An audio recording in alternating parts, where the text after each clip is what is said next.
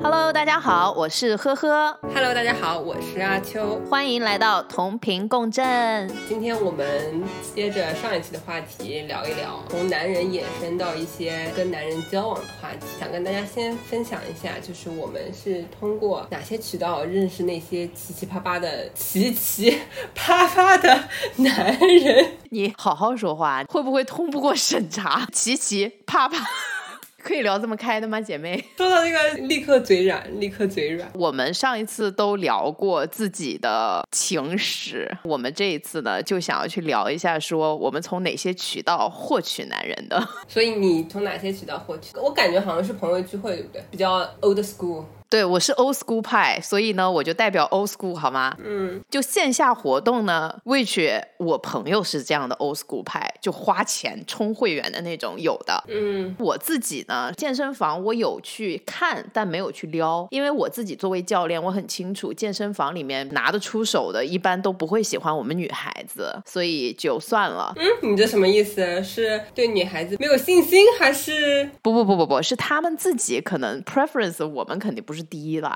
他们可能喜欢男孩子？对，因为我在那边打工，我怎么样，就是这么多人来来回回，对不对？我当然知道他们喜欢谁喽。健身房这块基本就是被我们 pass 掉了。那你朋友聚会的话，会去 KTV 或者吃饭这种场合吗？因为我觉得 KTV 不太正经。不要这样说啦，也是有正经的 KTV。你这个你这个笑声就是不正经，灯红酒绿那种酒池肉林的感觉，能碰到什么好的人呀？嗯，对啊，所以我这就单身吗？不是，确实，我的熬八年不就是当年是在 KTV 里认识的吗？嗯，那还有朋友聚会的话，其实我觉得是我要求的，就我是一个阶段性想要脱单的人，就不知道受了什么样的刺激。嗯，比方说，我记得当年三十岁生日的时候，嗯，我觉得自己 so 可怜，然后就拿着一瓶酒在家蹲蹲蹲，蹲完了以后，我就觉得我立了一个 flag，我一定要脱单。这不就立刻在我的朋友圈里面大肆宣扬我是个单身？听起来非常饥渴，我是不会做出这种行为的，我是含蓄派。对，就有的时候我是有偶像包袱的，有的时候我是没有的，就疯狂的去找，然后让大家给我 referral，就会有人去介绍嘛。那上次讲的那个 PUA 男不就是朋友介绍的吗？嗯，还有的线下活动的话，我这边有朋友他们是充了五万块钱成为了 VIP，什么线下活动需要充钱啊？我参加线下活动都免费的。难道是因为年纪大吗？哎，我不高兴了。不是你的线下活动是相亲吗？对，没错。就是我说的是相亲网哦，他就是会按照你的年纪、你的学历，然后你的收入去帮你匹配，会先让你说出你自己的条件，然后你就要交钱。嗯，我自己这边不太接受这种。我没有去过啊，这个是我朋友哦。啊，好好好啊啊！你朋友，你朋友，我没有，真的是我朋友。你朋友，你朋友，你这么抠门吧，可能不会交那么多钱。对，主要是我很抠门。嗯，你好烦，你干嘛要揭我底呢？你做个人吧。好的。啊，我不要说了，你先说你的吧。我反正就这么个渠道。哦，我三个渠道就是听的线下活动、朋友聚会，我这边都还蛮多的。一开始自己用听的，就是自己发掘嘛，因为我是完全抗拒相亲的，所以我就去听的上找。大概是好多年前吧，那个时候用听的，其实网上的质量还挺好的，有那种企业高管或者学历比较好，不纯粹是做英文老师的人跟我进行线下约会，但是交往看来其实也没有什么喜欢的，就无疾而终了。然后线下活动呢，是有一段时间跟很多听着上的人约会约久了，我就觉得好无聊啊，所以我想要一个比较正向的、健康的活动，去认结交一些比较好的人，所以我就去参加了线下的一些活动，比如说骑行啊，比如说跑步，比如说去外地旅游什么之类的。有一个 app 叫 Meetup，有一些组织者就会把这周或者这个月他们会做哪些活动抛在上面，如果你有兴趣参加，你就可以报名参加，是完全免费的。然后呢，上面有非常多的类型活动，比如说画画或者冥想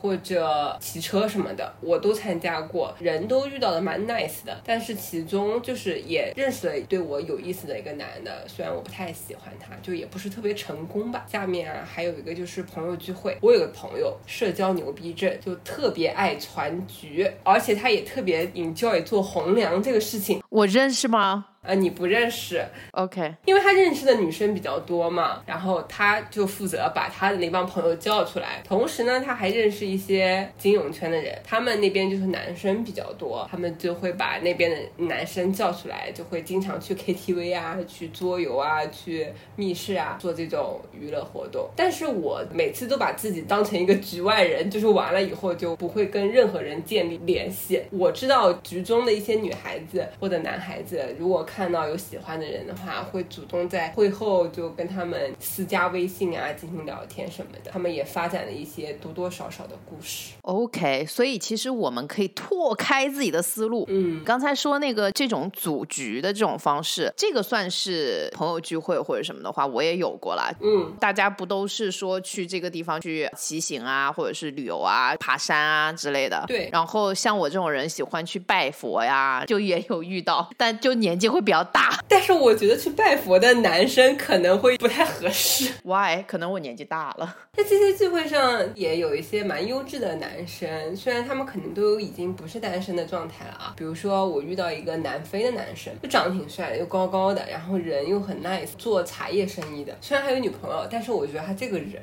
是不错的。这个不是通过小软件，是通过线下一些兴趣聚会就认识的。还认识一个中东那边的，战争比较多的地方是中东吗？不好意思，忽略呗，大家也不纠结。伊拉克就是对男生非常推崇的那些国家，就男权非常严重的那些国家。然后那个男生当时是因为聚会聊得比较来，他后来就是跟我聊天什么的嘛，就还蛮激进的。参加过几次聚会，聊得还好，但是也不是很熟。后来我有一次出差，然后我说哦，我刚落地到上海，他说我去机场接你。我心想说哇，大可不必，并没有这么熟啊，你还跑来机场接我，而且这个人就真的是非常大男子主义。他问完我，我想去哪里吃东西，或者我想哪里干嘛，最后的结果肯定就是哦，我觉得还是哪里更好，就是我们要去他想要去的那个地方。我觉得这个可能不是说因为他是从哪来的，当然可能有一点成分，嗯但更多的还是这个人的品格吧，应该。嗯因为我的研究生室友里面就有你说的这种好几个老婆的人，嗯他跟我讲过说他们的国家，嗯，他好像是迪拜的，然后他跟我讲说他们那边就是大家都以为是很尊重男人的，其实不是，他们是非常尊重女人的。嗯就打比方说，他娶了四房，这四个人待遇是要一致的。但凡要娶下一个，他们法律上是四个是合法的嘛。但是如果说你要娶第二个的时候，第一个是要 sign 那个 paper 是要同意的，然后你要娶第三个的时候，前两个也要 sign 那个 paper，把所有的财产拉出来看一下，大家是要平分这个男人的财产的。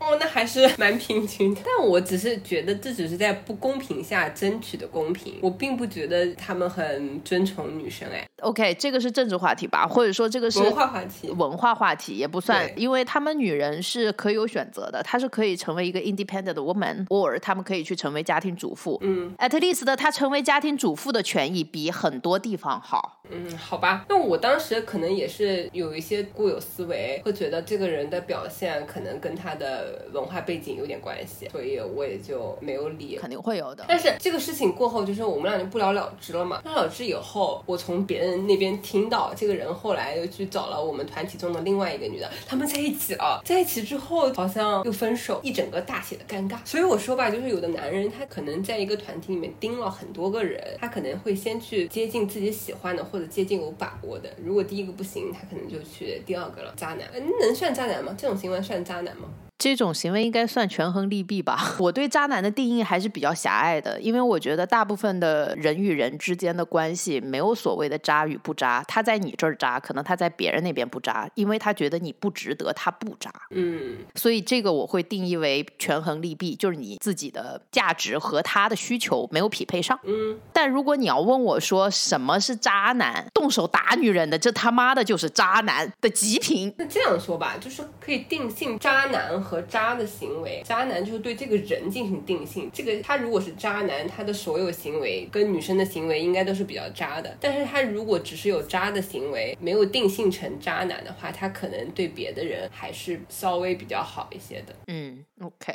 而且我非常不喜欢养鱼这个行为的。就我知道现在很多都市男女们都在养鱼，但是如果我知道跟我有接触的男生养鱼，那就完全没可能，我自己会很丧。哦，我也很讨厌。你还记得我上一期跟你讲的吗？就我说人的精力是有限的，哥们儿，您是个男的，能不能去雄竞？不过其实这个男女生都有发生啊。啊，对对对，是啦。但是女孩子也应该自爱自强嘛。哎呦，我不能说这样的话，又要教育别人了。我 这个 old school。你说养鱼好像花很多精力，其实并不是的。我经历过这种男生，他群发同样的一条消息给大概所有女生。我后来猜测，因为他那条消息没有指代人称，就是一个很含糊其辞的问好，就说哎你好呀，最近怎么样？但是我后来回复他之后，他就再也没有回我，那是说明他应该跟很多女生群发了这条消息，然后他会挑选其中回复他，然后他有喜欢的人。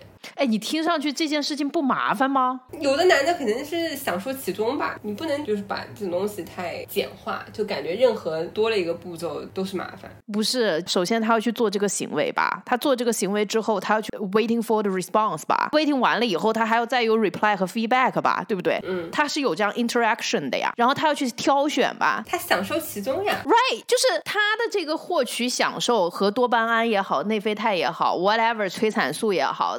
分泌的这个东西太 low 了，你知道吗？这种男的就算了，姐妹们也不是。我跟你说，我认识有女生也是喜欢这样，他们的一个乐趣是在于我跟异性聊天。你可能会觉得我跟那么多人异性聊天，然后中了一个还挺费劲的，但是他们就是享受跟不同异性聊天的那个过程，他们是享受的，可能每个人不一样吧。因为我是 INTJ，就我这个人是很 I 的，就是我其实是一个比较内向的人。虽然我会有很多不同的外向人格面具，但是其实我不喜欢跟人聊天，我也不喜欢跟人接触。嗯。我会觉得很麻烦很累。Anyway，我们都已经聊完了，说我们什么渠道，然后有一些成功案例之类的，听上去好像也没有什么成功案例，就是有些案例我有啊，你还没说呢。哪里？我们还没说到成功案例呢。说完这些就是自己遭遇的不成功案例，我还是要给大家一些比较好的 feedback，就是确实我认识身边人是有成功案例的，听到过一些啊。有一个就是我现在关系还挺近的朋友，他在 Tinder 上刷到了这个人，但是当时没有深入的聊天。然后在线下的时候，他们碰巧相遇了。后来我这个朋友本身就挺喜欢这个男生的，可能就主动去聊天了。聊着聊着，我跟你说，人家马上要生小孩了。啊，我最崇拜的一个前辈，他可能在中国工作了九年了。这个过程当中，一直和他自己以前大学同学是保持联系的，因为就是一起 grow up 起来的这种人，所以对你的品行是非常了解的，对吗？嗯，他大学同学就给他介绍了她老公的朋友，就类似于我嫁人了，然后我就把我老公的朋友介绍给你了，就是这种感觉。OK，哦，然后他现在已经在英国了，嫁过去了，就是嗯。而且他自己因为也是大高管嘛，所以是通过公司总部调他去伦敦公司总部的，就是这样。嗯，我因为有很多的失败案例，所以他才跟我分享了他的成功案例。这个成功案例的这个 key point 是什么呢？就不用有什么幸存者偏差不偏差的。很多时候你的爸妈并不了解你，是因为你对你爸妈是谎报的，他们根本不知道你抽不抽烟、喝不喝酒、喜欢吃什么口味儿，所以爸妈给你找的相亲对象一般都会 fail。然后朋友找的可。能就会有一点好处，就是这个朋友足够了解你，像咱俩什么事儿都聊这么开。有一天你真发现有一男的，哎，这真不错，而且你也对这个男的知根知底，就很容易成。但这个风险啊，万一两个人最后没成，那就会很尴尬。其实不会尴尬，因为当时他就没成，他就是被这个他的姐妹。Push 去见这个男生，啊，可能见了一次，因为他是颜控，他就觉得这男的长得不 OK，嗯，然后可能自己又在婚恋市场上蹉跎了个两年，真的觉得说，好像我确确实实知道自己是什么样的需求，嗯，我自己是什么样子的一个人，然后我可以去试试看。正好那个男生又来上海出差，两个人又见了一次，他们俩一谈就是谈异国恋，一开始，嗯，哇，就。中了，但有的时候缘分还挺奇妙的。我之前有个同学，因为我们当时准备出国读研嘛，他跟我一起准备雅思考试，都考了几次了，突然他就说不出国了，是因为家里面给他介绍了那个相亲对象，而且他们一见面就非常的相爱，然后就结婚了，然后现在小孩子打酱油了。我还有一个就是我在英国的时候有个同事，她是一个亚洲女生，台湾女生，她当时就非常的用那个小软件，那就很上瘾，就每周末她都要给自己安排一个约会对象，就在上面。讲，他真的是约会很多，然后我也听他吐槽过很多。后来他就是茫茫人海中也找到了一个都比较不错的吧。她的老公是西班牙人，现在定居在西班牙，也是通过小软件。还有个故事非常短，但是非常有趣的一个案例，是我听别人说的。那个女孩大概就是三十岁了嘛，她到三十岁的时候还是个处女，她觉得啊，我怎么还是个处女？她就下了这个些小软件，想要给自己来个第一次。后来第一次完了以后，她觉得那男的还挺帅的，就是第一次用小软件的人很容易投入真情。然后那个男的心想，哦，我又不想跟你来正式的，但那个男的并没有拒绝跟他第二次进行一些身体上的交流。然后他们交流之后就觉得，哦，好像 something match 了，他们俩就在一起了，谈起了正式的恋爱。说实话，这个女生还挺幸运，用这种小软件，就是第一次就能遇上的人，哎，真的是可以说是稀缺动物。哎，这个东西我不得不迷信一把，就在你走婚运的时候嘛，嗯，然后你只要去拓宽自己的获客渠道，真的有可能暴富，真的有可能激发你的那个桃花。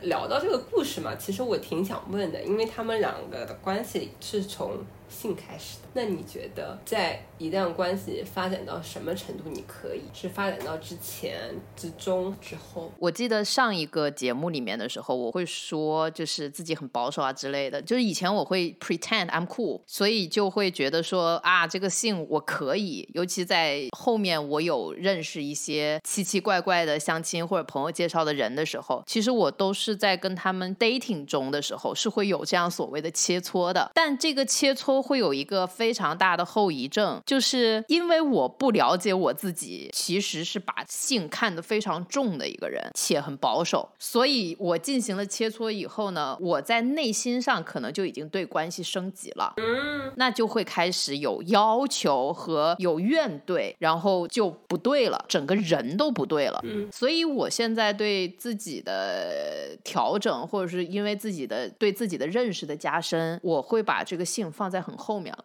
很后面那个结婚之后你会后悔的，呃，不是啦，哎呀，然后发现三秒钟完事儿，可能都没有。没有没有没有，我说的很后面是顺其自然吧，就是我不会觉得说把它提上一个非常强的日程，觉得我把自己交给你了，你就得怎么着怎么着，不会有这样子的事情发生。然后同样也不会有说，嗯啊，我一定要把这一个坚守到底，到了结婚之后再说。我觉得很多东西就是顺其自然，比方说有没有酒啊，皮相好不好呀，我当时心情如何呀？但说实话，如果皮相好，我可以完全放弃内心的，只要皮相好，内心是可以放。哦，我不可以，我一定要是对这个人有感觉。什么样的感觉？这个感觉真是这个感觉就是我不讨厌他，皮相好，你还能讨厌他？能啊，除非是这样，就是这个人皮相好，然后当时我喝多了就想干票大的，但是我至今也没干上这样的事儿，你知道吗？你需要亲自下场去体验一下，才能说你能不能。所以就是我不行。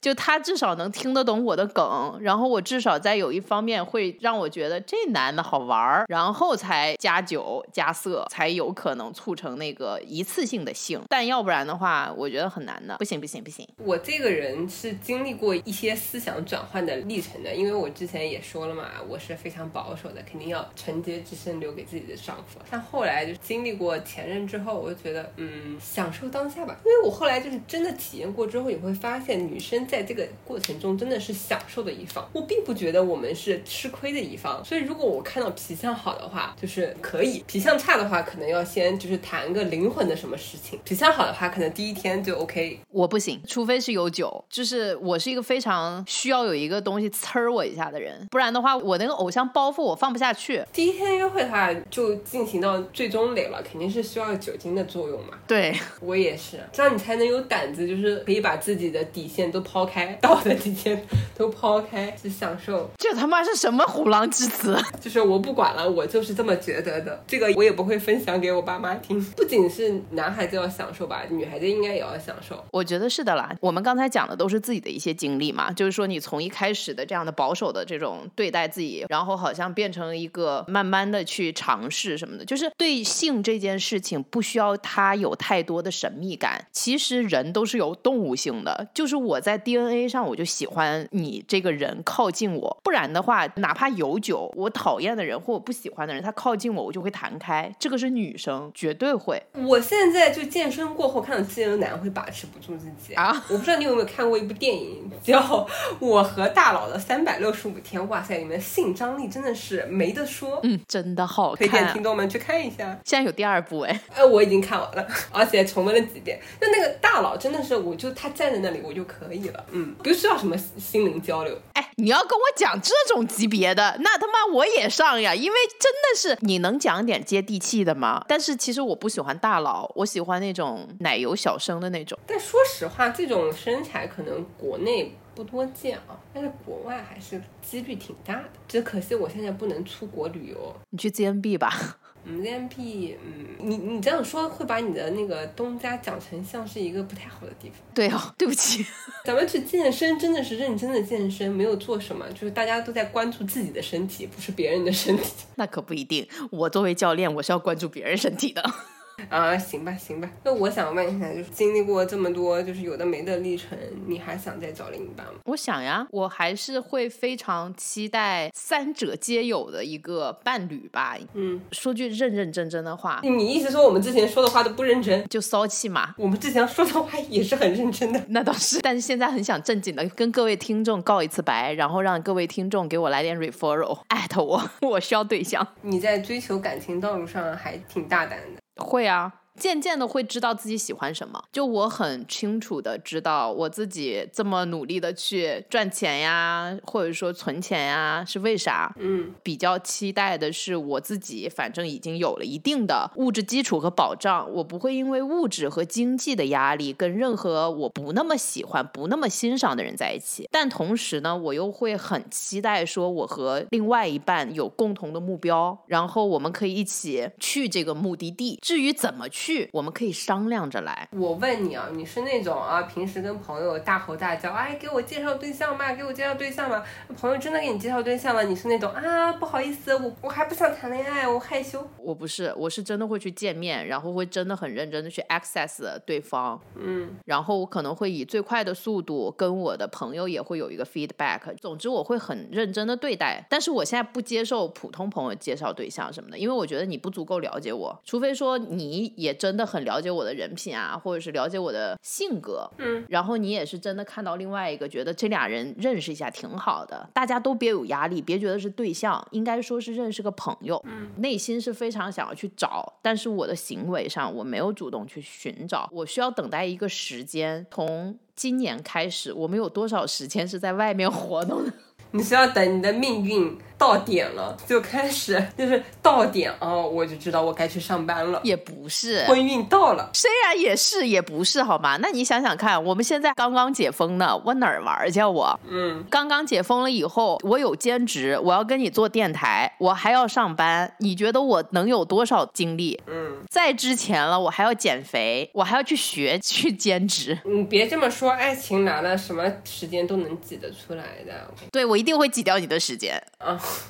如果有一天这个台断更了，那可能就是他在谈恋爱了吧？就我自己，我觉得其实一开始小的时候啊，哎，觉得跟很多男生约会啊、见面啊，还还挺新鲜的。但是就是经历过这么多不好的经历以后，而且就是每一段开始都是要问对方你叫什么名字呀，你做什么的？我觉得这种对话的模式让我很厌倦，就动不了了，就摆烂了。就是我自己不主动，我就躺在那儿，就期待有一天老天给我掉下来这么一。人，我跟你讲啊，因为你也知道我神神叨叨的，经常有人问我说什么时候走桃花运。我看完以后，我说，哎，你最近桃花运应该不错的之类的。架不住人家不出门啊，月老上门吗？难道要啊？你私人定制了？我听过这个理论，就是说你桃花运好，就可能你那段时间，就是如果你出门，你去行动了，才会有。我刚不就跟你讲了吗？你桃花运来了以后，你把你所有能认识男人的渠道都打开，就会中。但是我累呀，我觉得跟这些人交流，你要真的是要花很多精力的，而且就可能十个人中运气好的话有这么一个人，但是你剩下九个人，你就浪费时间去跟他们聊天，然后发现就是，哎，真的是聊不下去，真的，有的人真的是蛮肤浅的。这样显得我很高深。但有的人真的，所以说呀，姐妹，你别作。我记得应该是个什么典故，说啊，我现在恋爱谈的太痛苦了。和尚说好，那你端着这个杯子，呱呱给里面倒开水，啪，他就松手了。这就是反向来证明你说的那段话。如果你真的那么想脱单，你就不会嫌麻烦。哦，你说有道理，说明我还不是特别想，因为还在享受自己的生活，我觉得很舒服，不用跟一些人就是去处理一些人际关系的事情。工作已经让我很疲惫了，虽然我现在没有工作。所以啊，间接性的想要恋爱嘛，嗯那个时候一般都是我工作还蛮顺利的时候，就是会让我觉得生活有点 boring，我需要受点刺激啊之类的时候，我就会觉得说，哎呀，我现在觉得我要谈把恋爱，就这种时候啊。不过我一方面就是想要躺平的另一个原因是在于我自己觉得我现在的择偶标准越来越高了，然后我的这个标准以我现在的条件，我很难找到这样的人，所以我就感觉不太行。你有变高吗？我跟你说，我大学的时候别人问我你喜欢什么样的男生啊，我就是说没有什么要求，就是有感觉就行。那其实我觉得这是一个非常低的标准，但是你现在在问我我想要喜欢什么样的男生，我可以非常明确的告诉你他，比方说身高在多少，然后长多少，收入我希望在多少，他的三观跟我要符合。定这个标准就是基于我现在这个自身条件定的。就比如说身高，我希望他身高比我高个几厘米吧。然后我希望他收入跟我差不多，或者比我更高一点，他的三观跟我差不多，这些条件一罗列出来，哇，那真的很难，我自己都知道，说的好像我 我条件很好一样。我刚想说，呵，这不就是在自夸吗？你自己想想，那你觉得我条件不也是吗？只要但凡哎，你比我能挣钱，我也是觉得，可能现在上海的女性真的是太优秀了，太自主了。但是就像上海的 gay 也挺多的嘛，男生数量就挺少，加上符合我们的标准就更少。你现在的择偶标准过去了这十多年来，择偶标准有变化吗？有啊，我现在的择偶标准其实我是往下降了的，嗯，因为大部分跟我同龄的都已经结婚了，那要不然就离异了，还带孩子，那我可能就只能再往下找了。我会有一个观念的转变，如果大家都很喜欢说婚姻啊是什么合伙公司啊之类的，嗯，其实那你真的理智的去想一想，合伙公司两个人，你是一定要都有资金吗？都有资源吗？都有同样的一个能力吗？就拿咱俩开这个电台来说，你是一般写这个文本给我们去定这一期节目，我们会聊一些什么样的内容和框架，咱俩一块儿聊，紧接着剪辑后期我来做，最后我把东西输出，咱各发各的平台。所以说这个其实就是我想表达的。如果一个女孩子她自己有车有房，那另外一个男孩子他没车没房行不行？其实是行的呀。那要看一个阈值了哦。我说的这个好专业啊！如果你拥有的车与房正好可以负担到你们俩，让你们两个都开开心心的过日子，我觉得男的可以不用钱。但如果你自己只能承担你自己过舒适的日子，然后对方没有跟你相等的水平，这个时候他加入进来只会拉低你们俩的生活水平。所以我才拿我们两个一起做这个小电台打的比方。首先，我们是有同样的能力互补的。嗯，这个车房它只是让我们两个人共同生活方便一点，我们就不需要把这个东西硬性要求两个人都是得平等去出资的嘛，对不对？嗯，如果说我在这一块儿多了这么一点，那其他的方面可能你就多负担一点。比方可能就是男孩子在情绪价值啊，或者说可能相妻教子也不是不可以，只要他心态好，我都可以。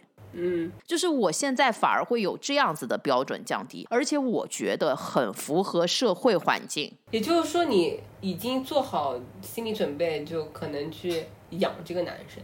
在经济上、物质上养他，他可能在精神上养你啊，但是你是做好在物质上养他的准备是吗？我不养他，我做好的是我比他强，但是他要独立。嗯，对我可以不要求他是顶梁柱，我可以做这个顶梁柱，经济上的。哎，其实我特别觉得吧，就是他要真的喜欢我的钱，那可太好了。虽然我没几个臭钱，但如果他真看上了这个，而我又看上了他，嗯，这不就很良性的一个供需关系吗？说的好像有点残忍，我不是很能接受。因为我们聊的是婚姻啊。聊的婚姻这个东西，你是看一个人的人品最低处，你看的是他的人格，你看的不是他对你好啊。你们两个在相爱的时候是什么样子的？你聊的是你们俩过日子的时候，你有什么，我有什么，两个人一起凑一块儿过舒服了这日子。我感觉下来，我还真是不太适合结婚。这段话我妈听了肯定会伤心，老泪纵横。其实我也不适合，我是现在才想明白，但我已经到这个岁数了，好吗？我自己的一段理想关系就是，如果我喜欢你，你也喜欢我，我们俩就可以同居，像夫妻一样过生活，不要给自己任何心理负担。如果有一天突然不喜欢了，那就和平分开，这样也不会有任何财产的纠纷。最好的，我的前任嘛，其实我们俩是结过婚的嘛。就当时他一个外国人，他担心什么呢？我也搞不清楚。就是说房子的事情，我也没有提过我一定要他买房子，从来都没有。后来我们就是分开的时候，他就说哦，我给他太大的压力了，太大买房的压力了。我心想说什么？我都没有跟你提过要买房或者怎样，他有自己来的这种压力。我也觉得，如果是进入婚姻，可能有一些婚姻带给我们的压力，自动套在了我们的身上。如果没有进入婚姻，我们可能就不会想这些问题。我觉得都可以。我在反思我自己，以前我之所以会不懂得如何谈恋爱，或者说没办法找到我觉得 OK 的另外一半，是因为我不算是做了个人，我把自己很多天性的东西看得特别的污糟。我觉得我对这个人产生欲望很污糟，我觉得我对这个人有一些要求很污糟。你怎么不是脱离城市，然后就是去做尼姑呀？脱离凡尘。我又不是没想过了，我还特地去看了那个舟山群岛那边的尼姑寺，怎么了？不行吗？完了完了！现在中国女性不是想出家，就是想单身一辈子。因为男生可以跟我们做这样子的聊天的人，他们要不然就已经千帆过尽了，他可能就已经是已婚的状态了。嗯，我和你的这种道德标准是没有办法接受去跟一个已婚男人发生点情愫的，就是我可能产生这个情愫，不可能发生点故事。真的真的就是遇到的所有心动的男生，不是有女朋友就是结婚了，就很可怕。因为只有这样子的男人，他们才会配有老婆的。那其他的那些男的，你想，不是个普信，就是个啥啥啥，他就算糊弄到一个老婆，那个老婆也不会跟他过得久的。因为现在不是旧社会，女人不靠他过日子。你以为是中东娘们儿吗？你刚刚还说什么中东男女平等，不像我们想的那样，立刻就不不不，我说的是中东的妇女，她们很有社会地位，好吗？做家庭主妇她们是收钱的，人家是我成为了你的老婆，我是有心有偿的，且是受政府法律保护的。中国哪一个女的敢去做家庭主妇？那我也挺想这样的哦。C，哎，我也挺想在家里躺平，有人养我。他们是可以选择，我可以选择去做个独立女性，别人不会去 challenge 你说，哎呀，你怎么 balance 你的家庭和你的工作？没有这样的事儿，好吗？他也可以选择说，我就去做人家的老婆。我们有吗？作为家庭主妇，我们伸手要钱，我看到很多诡异的新闻，好像都是不是挨揍就是被 PUA，对不对？那我是觉得，可能也是因为我们这一代都独生子女吧，不论男女，其实都是被家里宠着的。特别是男生，可能如果你是个男的，还有重男轻女的观念的话，就被宠得更厉害。从这个角度来说，他们不太会让着女生。那你会被爸妈催婚吗？现在你不正好在家，回去以后有没有被催死？没有，跟你说为什么呢？是因为我之前比较极端的跟我爸妈反抗过这个事情。天因为！在我二十六七岁的时候吧，我在上海刚开始在上海工作，我爸就通过一些关系，就是想要让我去见一些人，介绍人是一个阿姨，突然加我，然后阿姨上来就问我，哎，你做什么的？我就觉得非常的不适。后来他就跟我说，他介绍个对象给我，我说不好意思，不会见的。完了以后就直接去找我爸聊，我说这一次是很客气的跟他说的，如果下次还有类似的人，我不会给他任何面子，因为我知道我爸拜托别人做这件事情，结果还不给人家好脸色看，他肯定会觉得很丢脸，所以我从这方面制止他。我也是，我治过我妈妈。嗯，最可怕的一次就是她骗我说去某一个叔叔的会所，就回南昌，然后我爸也去了，我妈也去了，穿的非常的正式，我也穿的还可以，像个人。然后去了以后呢，就除了叔叔的一家三口，还有他朋友的一家三口，你懂吗？就是。两边的父母带着小孩，在第三方的见证下见面，这种场合我会很绝的，就是我会立刻走人。我不会有，的时候就不太给我爸妈面子，因为我觉得过分了，我的底线。我不会，因为我知道出门靠父母嘛，不然我在上海哪来的这些，对不对？把他当成老板一样供着，偶尔的时候。有道理，那个时候确实是，就是我可能刚回国，经历了分手，父母可能就特别希望说我可以快速的走出来。最扯的一件事情就是这件事情，而且这个男生是要立刻去到瑞典的，等于有点像是双方谈定，我就要被卖走了，你知道吗？我真的无法接受为什么父母就是可以接受这种形式的相亲，对，就是他们觉得这样很正常。但是我们父母辈应该也是自由恋爱结婚的，也不是那种什么被家庭安排结婚。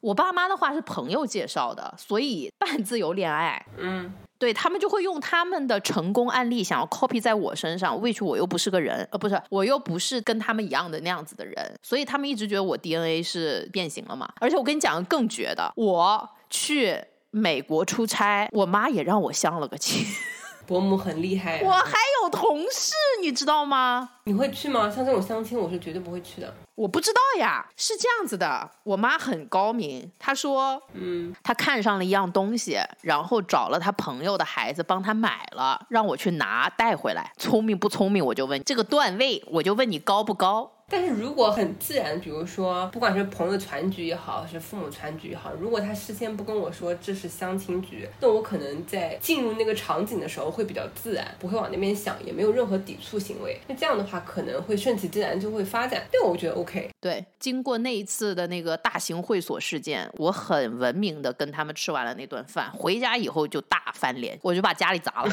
你也蛮厉害。对，啊，就是我是在外面很给大人们面子的，社会人嘛，总要让让父母过得去。我为什么不给他们面子呢？是因为我觉得只有这样做，才能从根本的断绝他们这个行为。不可以，但是这样做的前提是你要经济独立。因为我不经济独立，你你骂人不带脏字，你内涵我。我是这么的人，如果你要靠你爸妈去生活的话，你还是要听他们的话嘛。但如果你经济独立了，你就可以明显拒绝他。而且如果比如说我是为了给他们留面子，在事后跟他们说啊，下次不要这样做，他们下次肯定还会这样做。如果我再做的绝一点，他们就会害怕我以后下次还不给他们面子。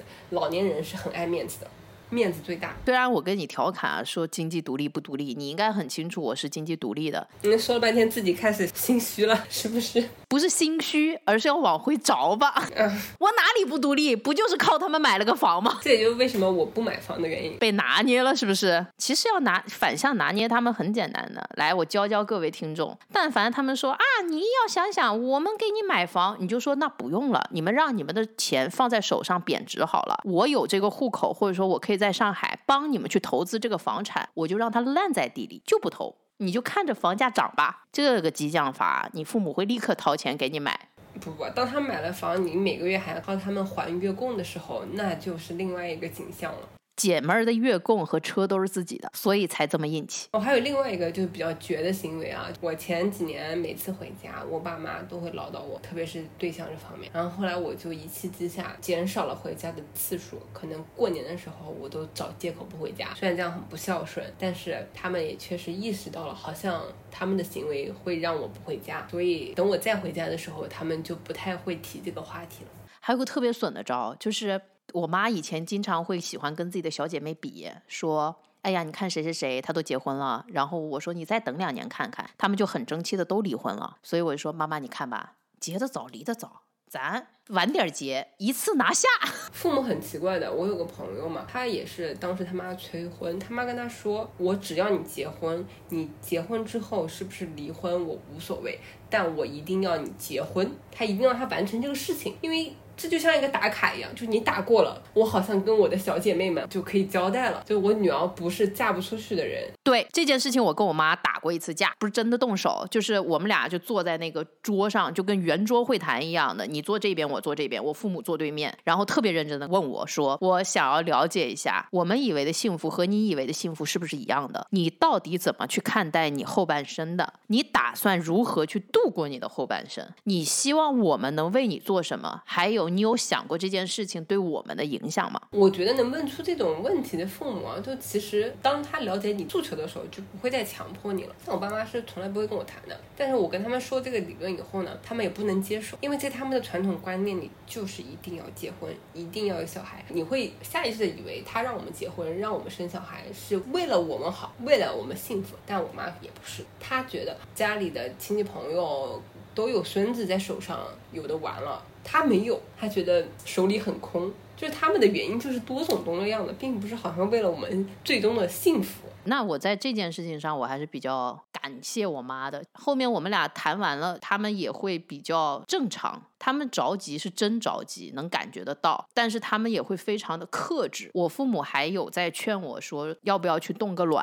如果再过一段时间，是不是政策能够开放的话，要不然我们就自产自销一个。我认认真真的因为这件事情跟他们讨论过一次。我说你们到底是希望我有一个婚姻，表达出你的女儿是一个被你们教养的正常的孩子，还是你就必须让我给你传宗接代？你家有他妈皇位要继承吗？然后呢，我的父母就认真的跟我解释，就我父母觉得我这个人非常的独立自强，或者是很嘴硬。然后他们呢很担心，就他们是经历了自己父母去世这个事情，所以他对我有小孩这个事情很执着的解释是说，他们不希望他们百年之后我毫无倚仗。因为父母是挡在鬼门关前的那一道门，嗯，当父母倒掉的时候，他们会觉得后背有一个孩子顶着他们，他们可以直面死亡。这个是我父母讲的，我印象极深，所以我觉得这件事情让我考虑，我可能真的会自产自销一个。这一代我们这一代的父母想让我们有小孩，可能大部分也都是不想让我们就是孤独的老去，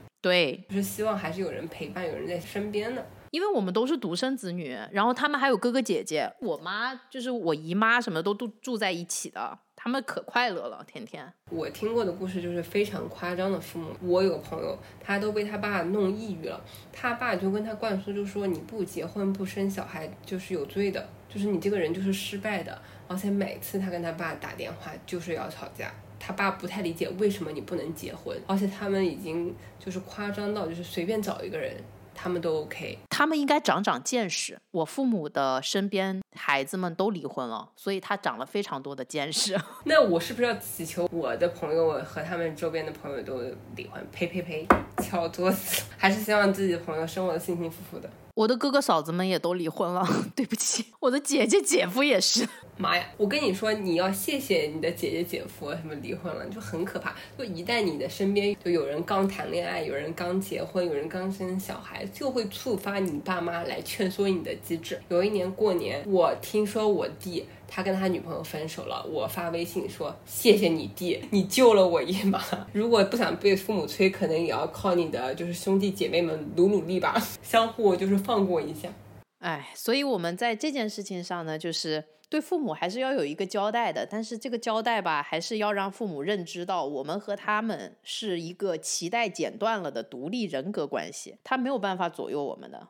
有交代归有交代，但是根本的前提还是你自己要幸福嘛，找到一个自己喜欢的人，然后可以长长久久在一起。我们男人的话题是不是就已经都可以聊完了？就从我们自己的经历，然后到我们的经历了这些之后的一个心态的转变，还有一些应对。谢谢渣男们给到我们一个比较可贵的经历，让我们整个人生在感情上有了一个升华，以及谈及了我们的父母和家人。那也希望各位姐妹。以后找到自己的真爱，不管能不能走到最后，享受当下最重要。好的，这期就到这里，我已经嘴瓢了，不好意思，就到这里，拜拜，拜拜。